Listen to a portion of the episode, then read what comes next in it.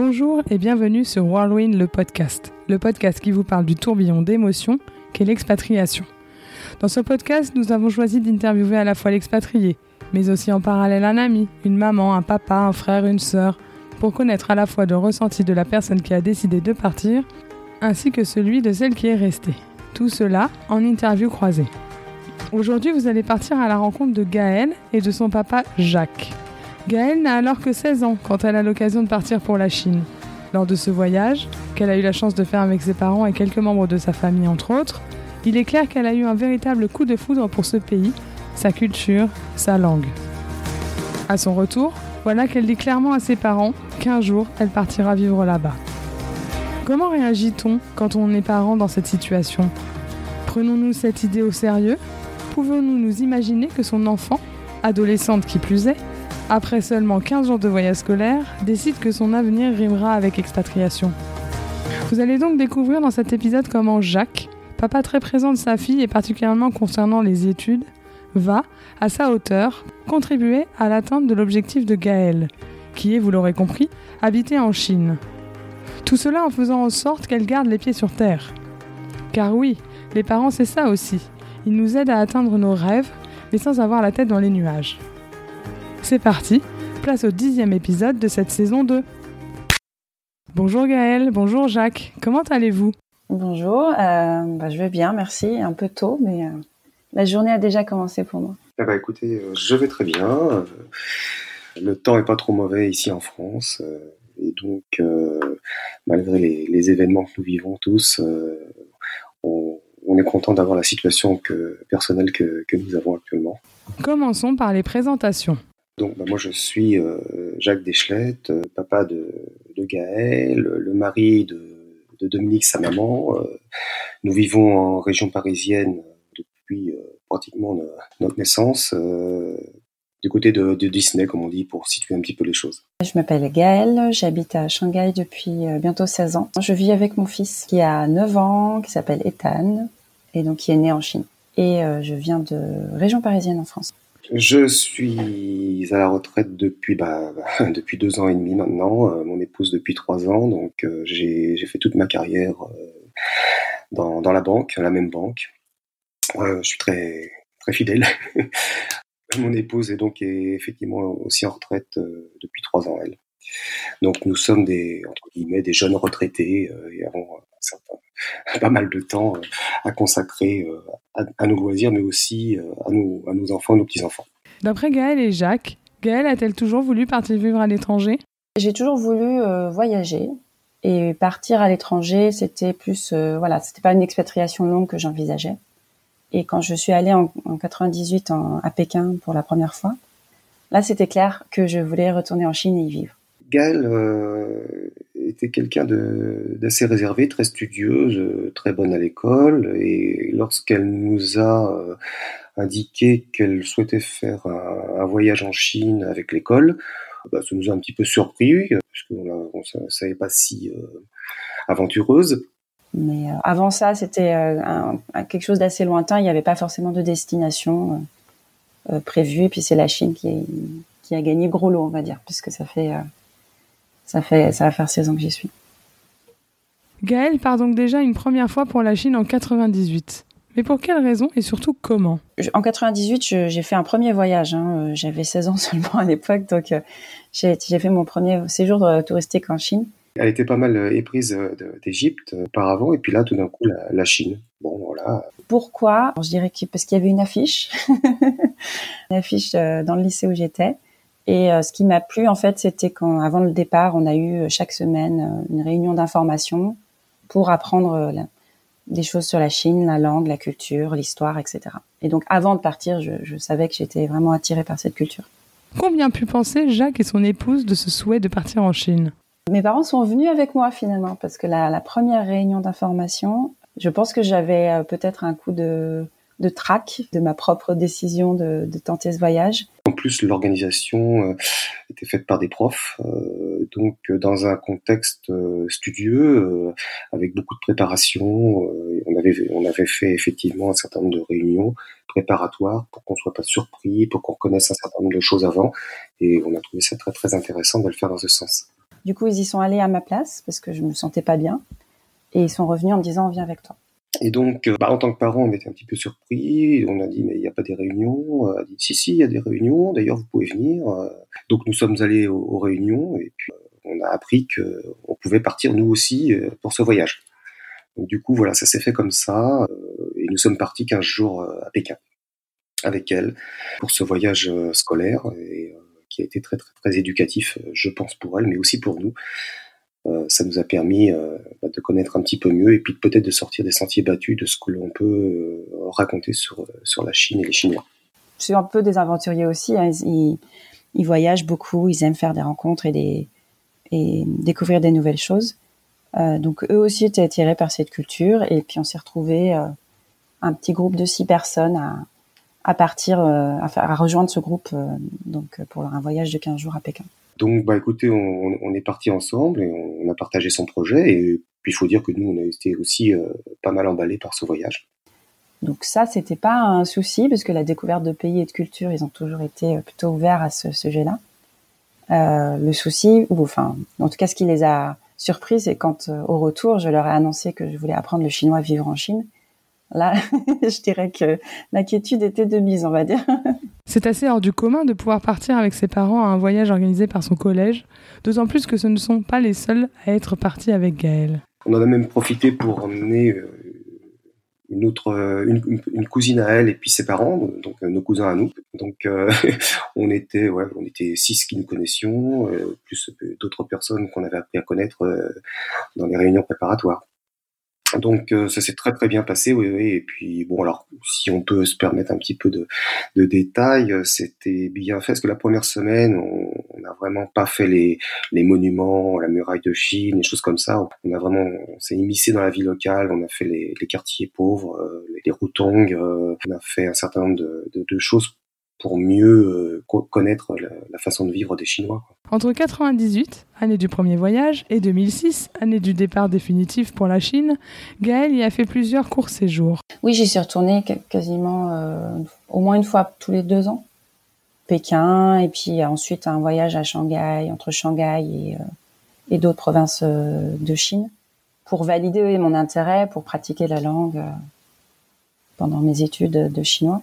Et ça, oui, ça a ancré mon projet, ça m'a permis de, voir un peu mieux ce que je voulais faire.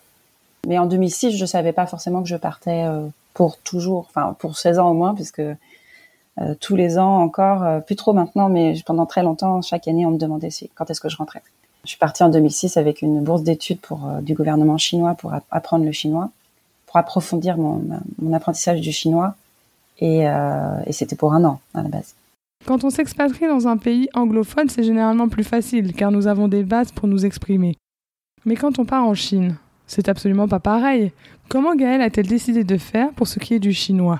J'ai appris le chinois euh, d'abord par le CNED, parce que dans mon lycée, il n'y avait pas cette option. Puis à l'époque, il n'y avait pas souvent l'option chinois. Hein. En 98, euh, voilà. Euh, on était deux dans le lycée à faire chinois. Et donc j'ai appris par le CNED. Et ensuite, j'ai rejoint, enfin j'ai je me suis inscrite à l'INALCO, donc Institut national des langues et civilisations orientales, en DUG, puis en licence de, chinois, langue et civilisation.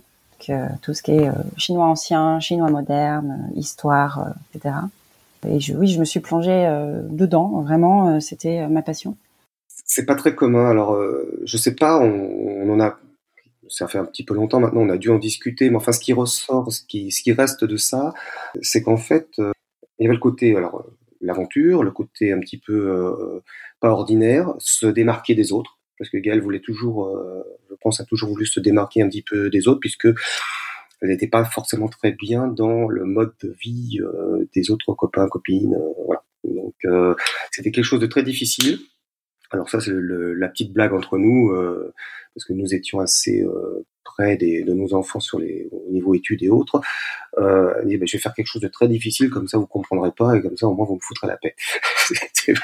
Puis aussi pour prouver qu'elle était capable, je pense, se prouver à elle-même et aussi à nous, qu'elle était capable de, faire des choses très très compliquées, parce que apprendre le chinois euh, comme ça, euh, en étant en France, puisque là c'était qu'un premier voyage, c'était quand même quelque chose qui effectivement sortait de l'ordinaire et, d'assez compliqué. Donc voilà.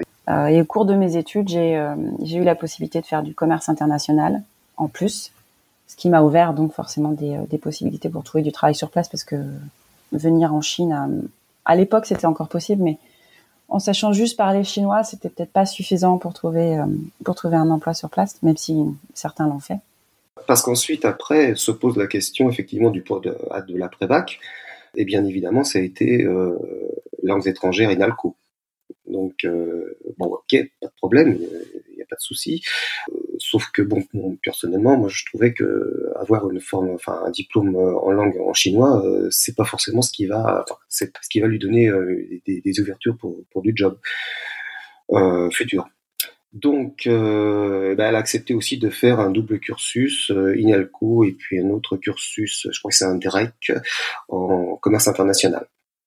Donc, elle avait, euh, elle aussi, avancé de ce côté, c'est-à-dire faire, plaisir, et puis peut-être elle y avait vu son intérêt aussi, hein, d'avoir un double cursus, commerce international plus chinois, de manière à donner plusieurs, plusieurs cordes à, son arc, et puis avoir un CV plus présentable pour un potentiel employeur.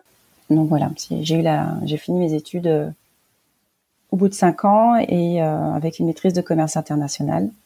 Et donc j'étais plutôt armée sur, euh, pour, pour entrer sur le marché du travail en Chine. C'est quelqu'un de sérieux, entre guillemets sérieux, à qui on peut faire confiance, quoi. Voilà, c'est ça. Je crois que c'est la base, la, confiance. voilà, c'est la base de. Bon, voilà. C'était quand même raisonné. C'était pas non plus une décision alors certes peut-être un peu risqué, euh, mais euh, c'était pas complètement euh, hurle-berle comme décision. Franchement, apprendre le chinois, ça doit être un véritable challenge, non? Pour avoir appris la langue, euh, j'ai trouvé que c'était euh, d'abord j'ai appris la langue parce que ça m'intéressait. Euh, et puis j'ai une vision très scolaire des choses, peut-être encore plus à l'époque, où pour aller dans un pays, il faut parler la langue. Euh, j'ai connu des gens euh, qui sont arrivés sans connaître la langue et qui se sont débrouillés et qui sont très bien débrouillés. Donc c'est possible de faire les deux. Je dirais qu'à l'époque, la difficulté, euh, c'était pas forcément de trouver un travail puisque on pouvait trouver euh, des choses. Le niveau de vie étant plus bas qu'il ne l'est maintenant, c'était aussi facile de, de trouver un travail pas très bien rémunéré, mais qui nous permettait au moins de s'installer sur place. Et l'obtention de visa à l'époque était beaucoup plus facile. Mais à l'époque, il y avait beaucoup moins de facilité pour les gens qui ne parlaient pas chinois puisque euh, même si ça s'était développé, le, la pratique de l'anglais, etc., était, euh, était quand même pas répandue partout. Donc je dirais qu'il y avait euh, voilà, il y avait la possibilité de c'était un peu l'Eldorado pour les jeunes qui sortaient d'écoles de commerce ou autres d'ailleurs, qui parlaient pas forcément chinois, ou de jeunes sinisants comme moi qui n'avaient pas forcément fait d'école de commerce, de trouver des, des, des, des emplois. mon ex-mari, lui, il a une opportunité dans une dans une usine alors qu'il avait un un niveau BTS, euh, ce qui n'est plus possible maintenant, par exemple. Alors que maintenant, je dirais la, la différence, c'est que sur le, les visas de travail, c'est beaucoup plus. Les visas euh, tout court depuis le Covid, c'est plus compliqué, mais pour, pour ce qui est visa de travail, les, donc les, les, règles sont très strictes. Il faut avoir un bac plus 4, il faut avoir un, certain nombre d'expériences dans le domaine pour lequel vous postulez, etc. Mais par contre, la vie euh, sur place, euh, c'est beaucoup facilité pour les gens qui arrivent en ne parlant pas chinois, par exemple. Mais du coup, comment cela s'est passé pour Gaëlle côté boulot? Car oui, elle parlait le chinois, mais en Chine, ça ne fait pas tout pour décrocher un job. C'est assez complexe. Euh, bon, pour les anciens comme moi qui ont eu, de toute façon, j'avais déjà, les prérequis, mais euh, j'étais à la limite quand j'ai changé de, d'emploi il y a 13 ans de ça. C'était pas sûr que ma maîtrise passe comme un master. C'est passé la première fois et, quand j'ai changé de job, je me suis demandé si ça allait passer, mais comme j'avais déjà l'expérience requise, c'est passé. Donc euh, c'est pas impossible, mais clairement un, étudiant qui a un bac plus 2 sans expérience de travail euh, va pas avoir la possibilité de, trouver un emploi, enfin d'obtenir pardon le, permis de travail. Donc du coup pour trouver l'emploi il faut, euh, enfin les, gens qui embauchent savent cela et donc euh, ils screenent directement ou alors ils proposent d'autres solutions parce qu'il y, y, a encore d'autres types de visas qui fonctionnent. Revenons un peu sur cet amour que Gaël a ressenti pour la Chine. Comment d'après eux cela s'est passé? Euh, ça s'est fait graduellement. Il y a eu ce voyage en Chine avec nous. Ensuite, il y a eu euh, ces universités d'été qu'elle a, qu'elle a, souhaité faire. Donc ça s'est fait graduellement et euh, petit à petit, après, bon, euh, la, la, confiance s'est confirmée. Quoi. On va dire que c'est euh, l'innocence de la jeunesse, je sais pas. C'était assez clair pour moi que hum, bah j'avais trouvé ma place entre guillemets dans un pays où j'avais clairement pas ma place parce que je enfin la Chine c'est euh, même encore maintenant, on, ça se voit quand on n'est pas du pays, parce qu'il n'y a pas vraiment une, un brassage, un métissage des peuples. Très clairement, une grande blonde aux yeux bleus, aux yeux verts, ça, ça se voit.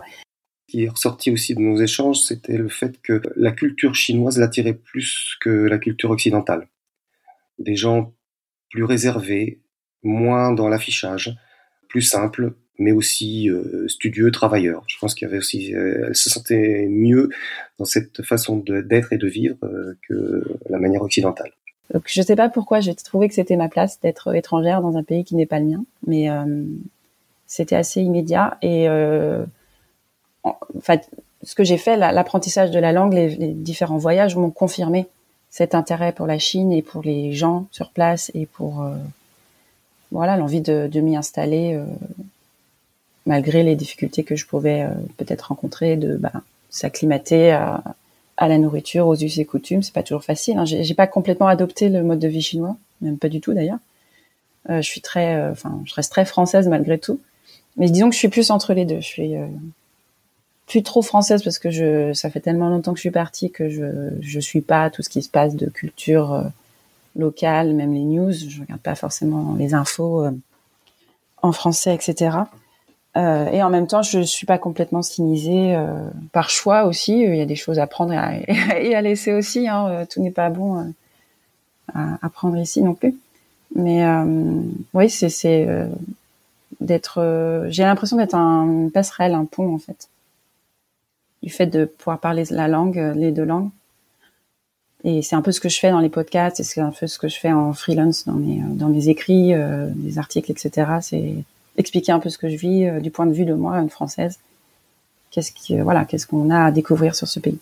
Comment et quand Gaëlle a-t-elle annoncé à ses parents qu'elle souhaitait vivre presque à 10 000 km d'eux? Et surtout, comment a-t-elle fait pour intégrer le chinois dans son programme déjà bien chargé de lycéenne Car oui, à ce moment-là, c'était certain, elle voulait déjà apprendre le chinois tout de suite en fait puisqu'ils étaient avec moi pendant le voyage. Donc euh, au retour c'était assez clair que je voulais apprendre le chinois. Et comme euh, comme s'il y en avait enfin voilà c'est des décisions de d'orientation euh, j'en ai parlé avec eux forcément. J'étais prête à aller dans un lycée très loin de chez moi juste pour apprendre le chinois. Ils m'ont ramené un peu à la raison en me disant c'est une quatrième langue vivante que tu apprends. Donc tu vas peut-être essayer par le CNET d'abord et puis on verra ce que ça donne. Au moment du retour ça a été relativement simple puisque ce qu'elle nous a dit euh, ils dit, bah, écoutez, moi c'était super, vous avez trouvé ça bien, vous aussi, bon, ok, et eh ben écoutez, moi maintenant je veux faire du chinois. On lui a dit, mais donc elle était en seconde à l'époque, et dans le lycée euh, où, elle, étudiait, euh, il n'avait pas la section chinois, que tout au moins en première, parce que bien évidemment que son niveau, euh, elle passait, elle passait en première, et elle s'est débrouillée toute seule, assez renseignée, et un soir on est revenu du travail, il nous dit, bah, écoutez, j'ai appelé euh, tel lycée, euh, à Saint-Maur, là, pas loin, euh, et puis euh, ils sont d'accord euh, pour me prendre et de, et, de, redoubler ma seconde. Quand nous, on est un peu resté assis comme ça, on n'est pas forcément très d'accord, et à tel point que le directeur de l'école nous a appelé pour écouter. J'ai un petit souci, c'est qu'effectivement, euh, j'ai reçu un coup de fil de votre fille qui m'a l'air très très intéressée et très intéressante. Mais voilà, il, il partageait notre avis. C'est un peu une bêtise quoi de perdre un an alors que elle était, elle était euh, tête de classe. Et puis on a discuté avec Gaëlle et on lui a fait comprendre que comme elle était bonne, elle pouvait très bien, euh, c'est une, autre façon de voir les choses, très bien euh, poursuivre sa vocation euh, en faisant une, des cours par correspondance, en même temps qu'elle suivrait ses études de première. Donc c'est ce qu'elle a fait. Je pense qu'ils étaient un peu inquiets parce que bah voilà, ils savaient pas du tout euh, ce que ça allait donner, si mon intérêt allait se confirmer sur le long terme, euh, si le fait d'apprendre juste le chinois allait suffire. Et donc du coup, euh, sans m'empêcher, ils m'ont, ils m'ont, ils ont été là et ils m'ont conseillé. Et euh, j'avoue que bah, j'ai écouté hein, ce qu'ils disaient, mais j'ai fait aussi, euh, enfin j'ai continué dans, dans mon choix et euh, Gaëlle, bon, elle est d'accord très réservée, machin, mais enfin, quand elle a quelque chose dans la tête, euh, donc on savait très bien que de toute façon, euh, il fallait avancer dans son sens et trouver une solution ensemble. Mais bon, d'un autre côté, elle n'a pas été non plus très jusqu'au boutiste, puisqu'elle a accepté effectivement la, solution qu'on lui proposait. Et c'était un peu ambivalent parce que c'était quelque chose de complètement nouveau pour moi. Les études de chinois, j'en avais jamais entendu parler avant, et le système de l'INALCO était un peu différent de la fac traditionnelle. Donc c'était un peu compliqué et, eux ne savaient pas non plus et euh, du coup ça a été aussi un, moment où j'ai dû euh, comment dire, apprendre à me débrouiller par moi-même, puisque mes parents n'avaient pas la possibilité de m'aider là-dessus. Et du coup, ça m'a, ça m'a beaucoup appris aussi sur moi et sur mes capacités à, à m'adapter. C'est certain que lorsque son enfant part sur un terrain qu'on ne connaît pas, ce n'est pas super facile de l'accompagner et de lui apporter des solutions et de l'aide. Mais Gaëlle en avait sous le pied. Elle savait parfaitement ce qu'elle voulait et elle allait tout faire pour l'obtenir. Le moteur, c'était la passion, donc ça, c'était facile. Ce qui m'a aidé aussi beaucoup, c'est de rencontrer justement des personnes d'horizons différents, parce que je sortais vraiment du cadre, en fait. Là, complètement. Je suis l'aînée de ma famille, je suis l'aînée de mes cousins, cousines. Donc j'étais déjà la première à entrer à l'université. Puis la, la, première qui sort, c'est celle qui va faire du chinois. Donc forcément, c'était... Euh, mes parents sont cadres, euh, mon père travaille dans la banque, donc c'était pas vraiment quelque chose de prévu. Et puis je suis une des, enfin je suis la première à être euh, sortie du pays, on va dire, mais je suis une des seules à m'être à m'être expatriée aussi. En 2006, Gaëlle part pour la Chine, Shanghai plus exactement. Mais quel était le plan? Bah, en fait, euh, donc j'étais partie plusieurs fois en Chine et le, le but c'était d'aller vivre en Chine, mais j'étais en couple depuis euh, quelques années. Donc quand j'ai fini mes études, j'ai d'abord dû faire un stage et puis j'ai essayé du coup de, de trouver un emploi euh, en France. Mais malgré mon diplôme de commerce international et mes capacités linguistiques, on me proposait surtout des, des stages non rémunérés. Et du coup, euh, j'ai fait une demande pour euh, une bourse d'études en disant que pouvoir aller sur place, améliorer mon chinois, ce serait aussi la possibilité déjà de, de vivre vraiment sur place, parce que j'étais restée pas plus de deux mois à chaque fois sur, de, lors de mes voyages en Chine. Donc de, pouvoir euh, vivre sur du long terme, euh, enfin du moyen terme, on va dire, en Chine, et aussi avoir la possibilité de chercher du travail. C'est vrai que ça s'est fait graduellement. Quoi. Soit on n'y a pas trop réfléchi, soit effectivement euh, le simple fait qu'elle soit heureuse dans sa vie, qu'elle ait, son copain, ses amis. Et puis alors après, effectivement, il y a eu le départ en Chine pour une plus longue période dont on ne connaissait pas l'échéance. Ça s'est fait assez, comment dire, de manière sans, sans négociation, puisqu'elle était adulte. Elle, menait sa vie elle, elle, nous a dit bon écoutez voilà j'ai décidé euh, alors elle a, elle a gagné une, une bourse d'études à l'INALCO.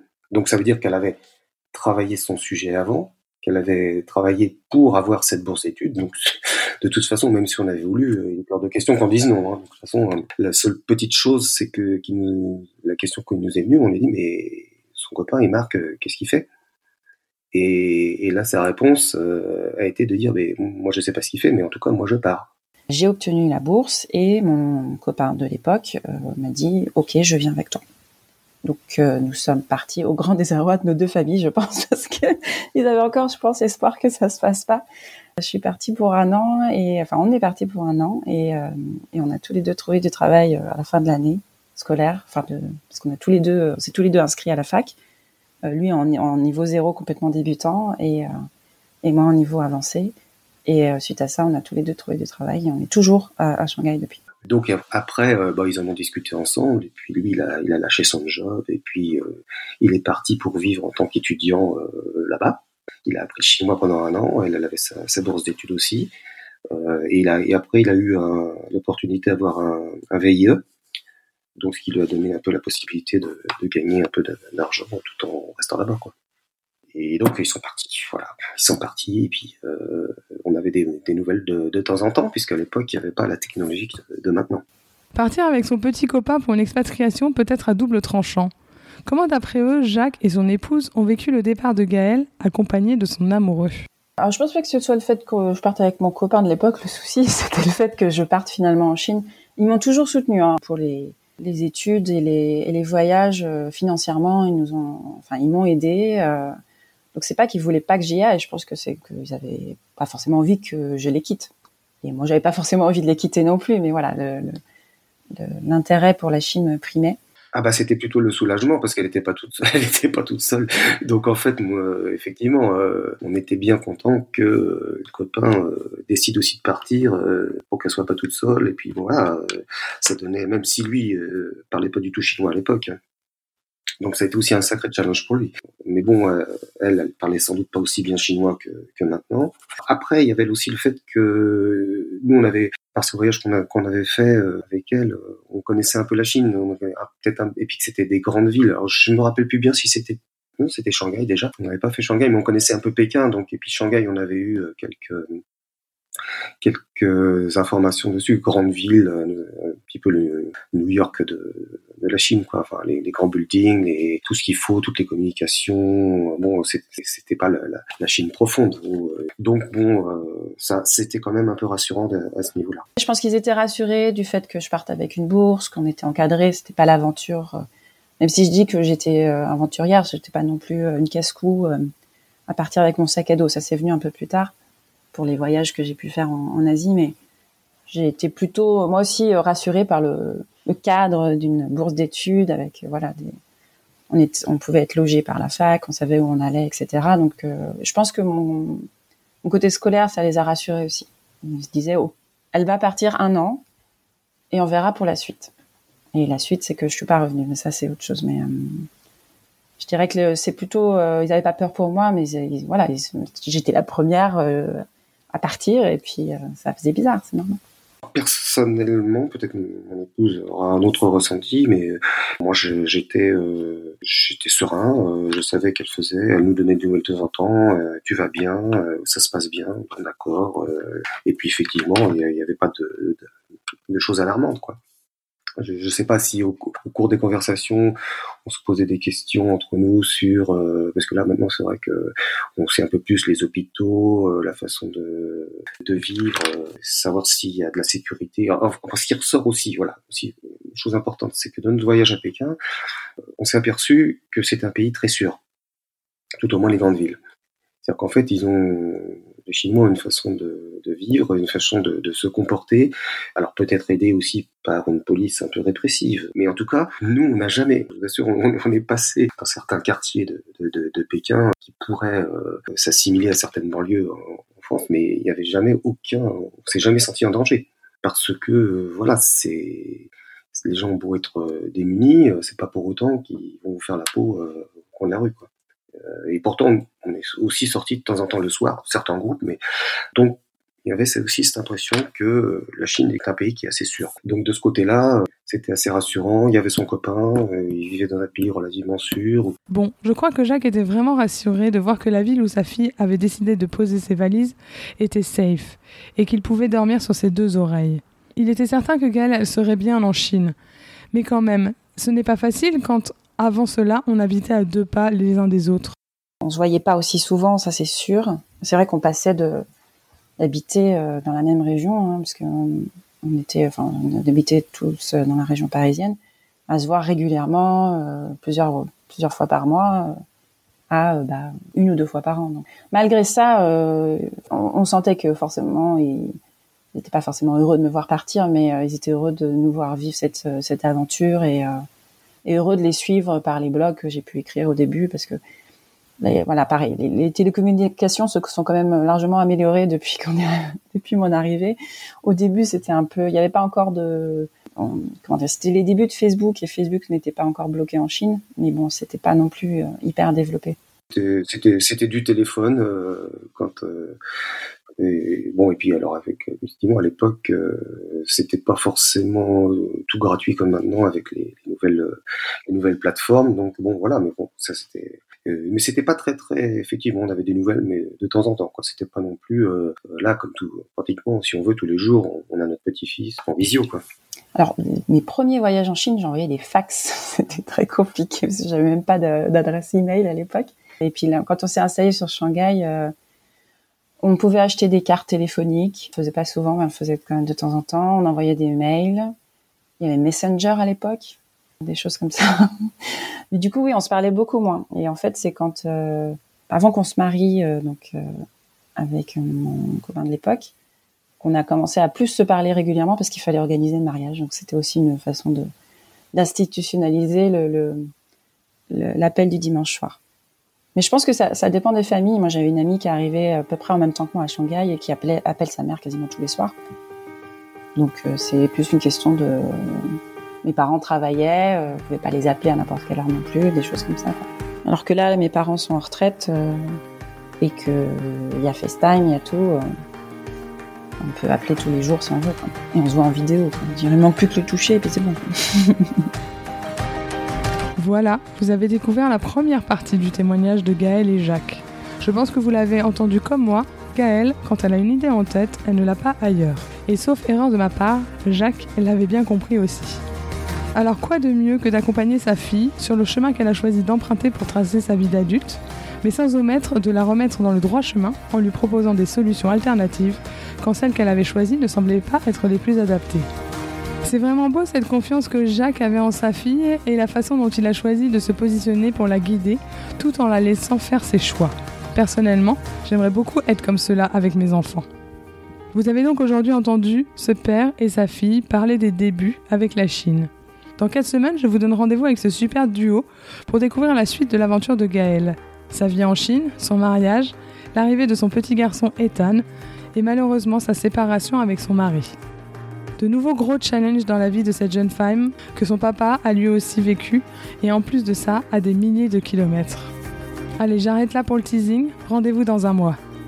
Maintenant, nous vous donnons rendez-vous sur notre Instagram Whirlwind le podcast pour que nous puissions échanger sur cet épisode ensemble.